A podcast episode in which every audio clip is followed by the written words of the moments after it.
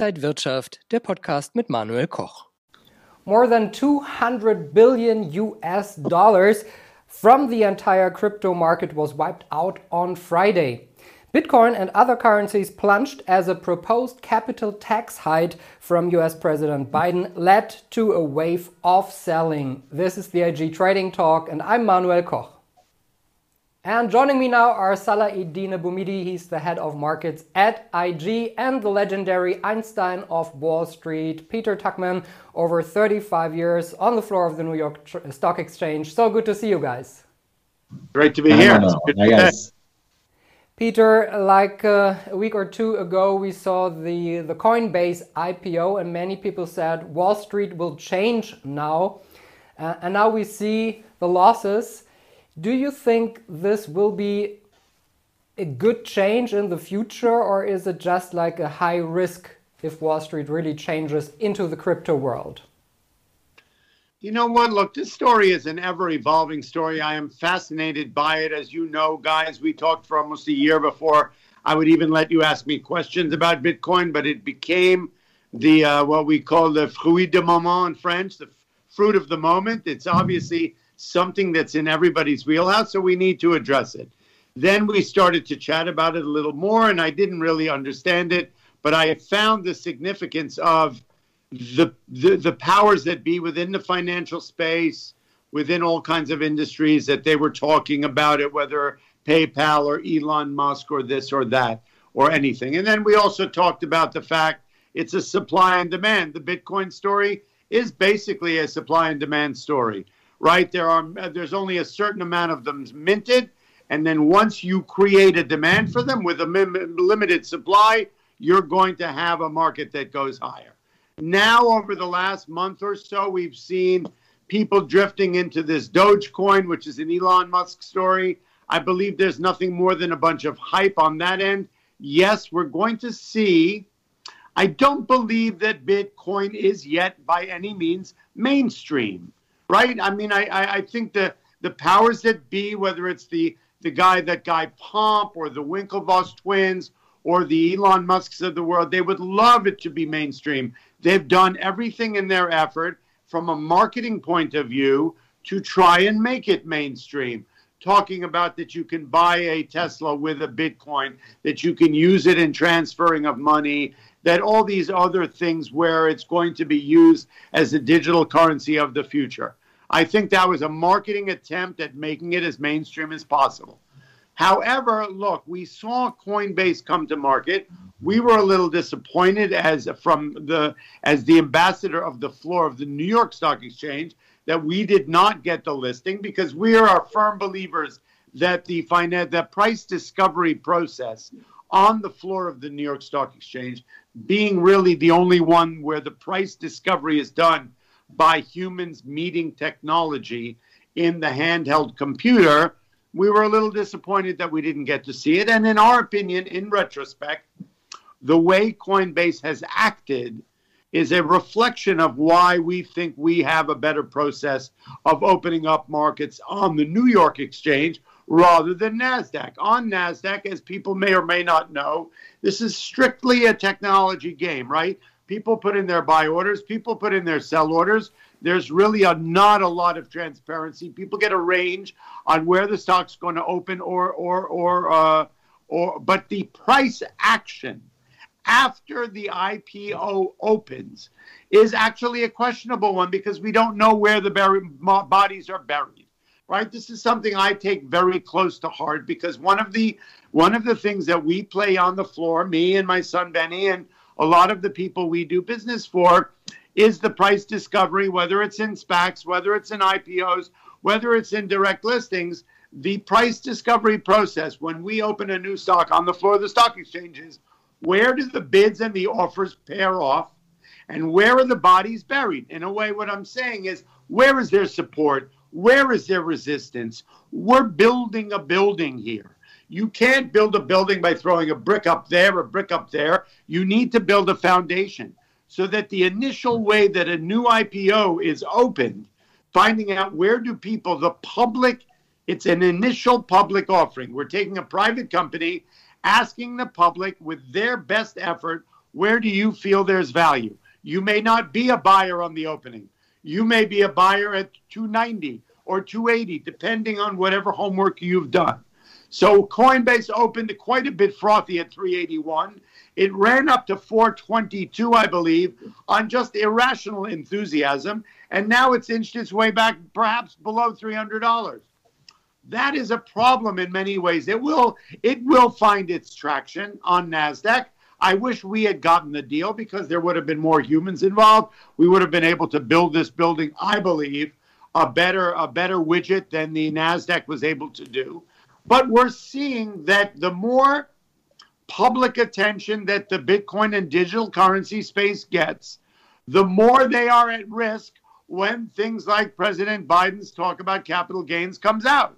When you're trading a risky asset and that risky asset starts to get traction within the mainstream, well, they're going to be the subject of attention when the rug gets pulled out from under the market. And that's what I believe happened when Mr.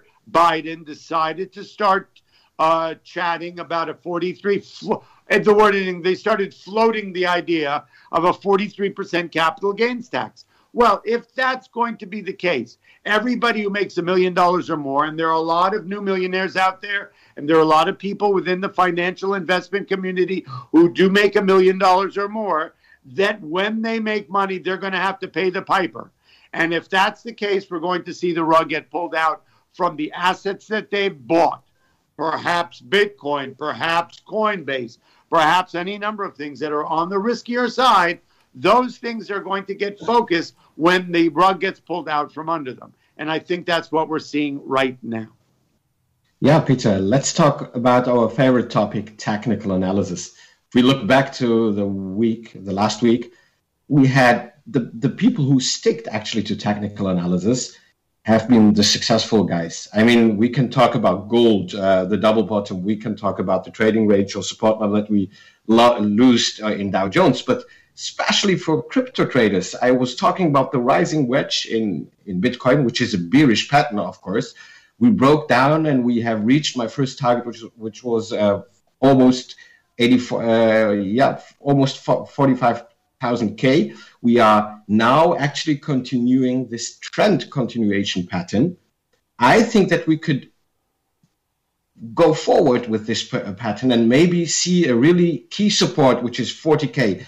I don't want to, to talk deeply now about technical analysis in crypto, uh, in Bitcoin especially. I just want to ask you, there's no other opportunity for me as working with technical analysis in cryptos. And if, if a trend the bearish trend started now, do you think that it can lay more than weeks, or do you think this is just a small dip which would be buyed on because there's so many attraction on cryptos?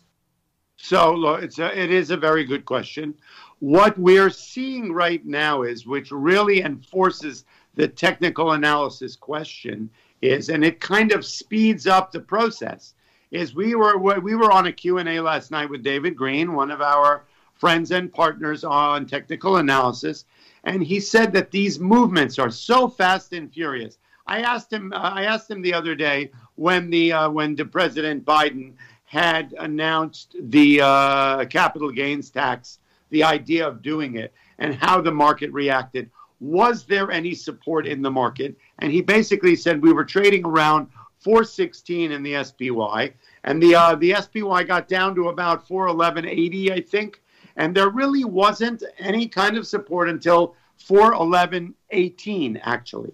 And we've seen it in the GameStops of the world. We've seen it in these stocks where there's been a new bit of attention on it, a lot of new players in the game. And what ends up happening as we're seeing the reaction on the upside when the mob shows up to buy the the meme stocks, well, the mob is going to show up on the sell side as well.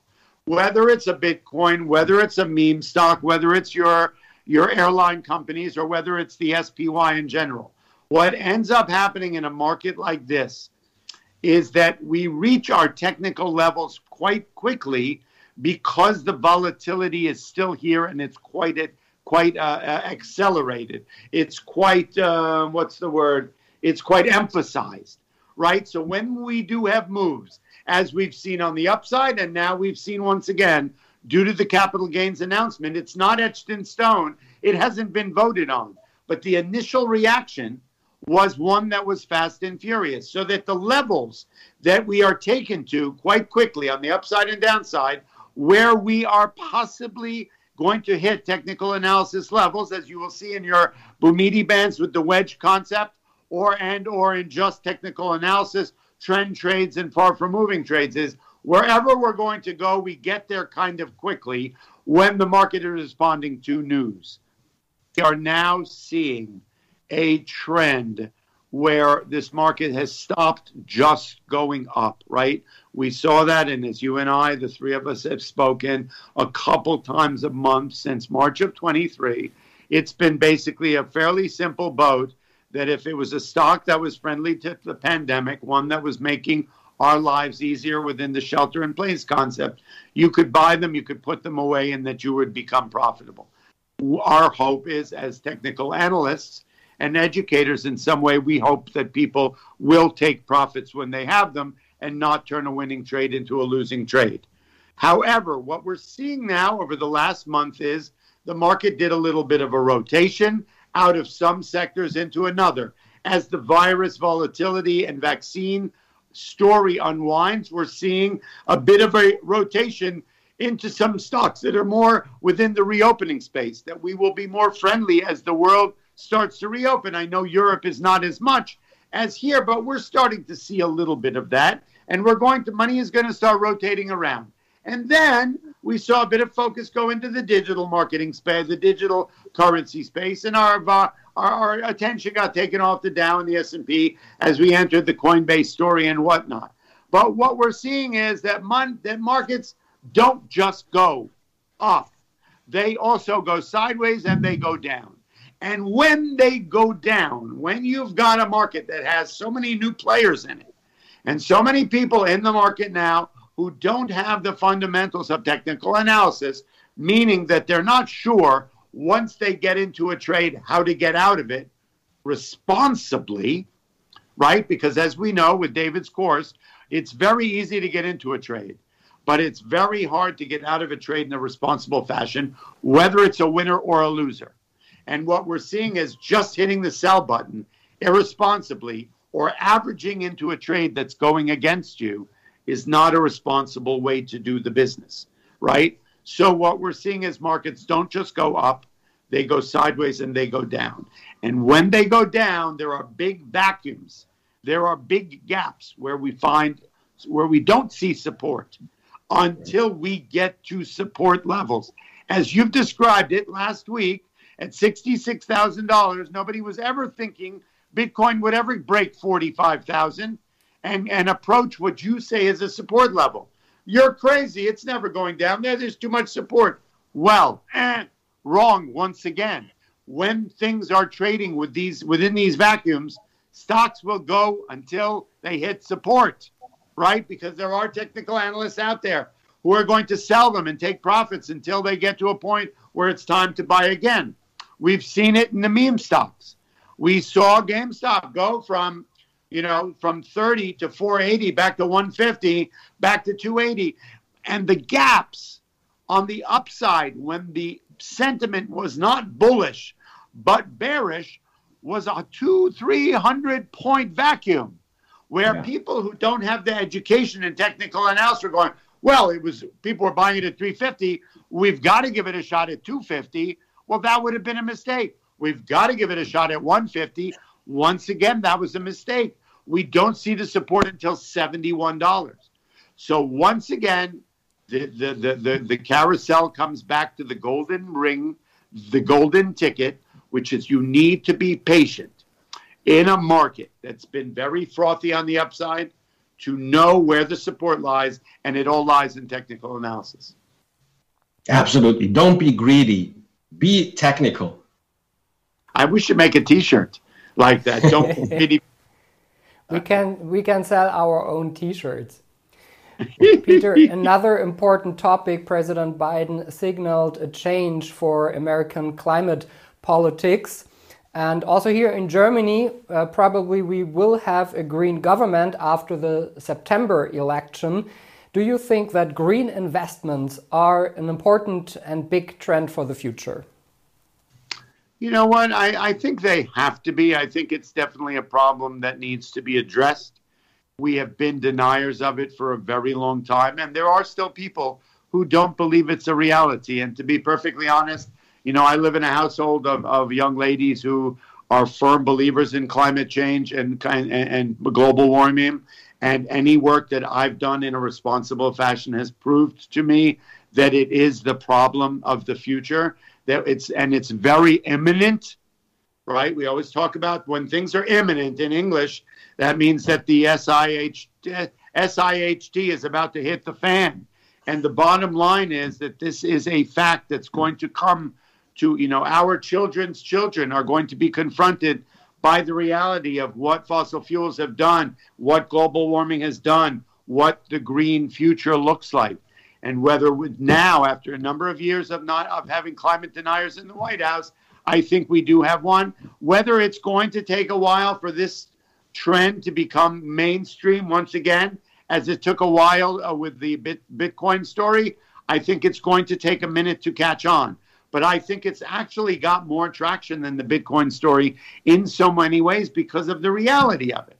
Bitcoin will come and go. Maybe it is the future of financial transactions in the digital space. But the bottom line is that fossil fuels and the green economies of the future are really a matter of life and death for our for our ecosystem and if we don't address it we will have a problem.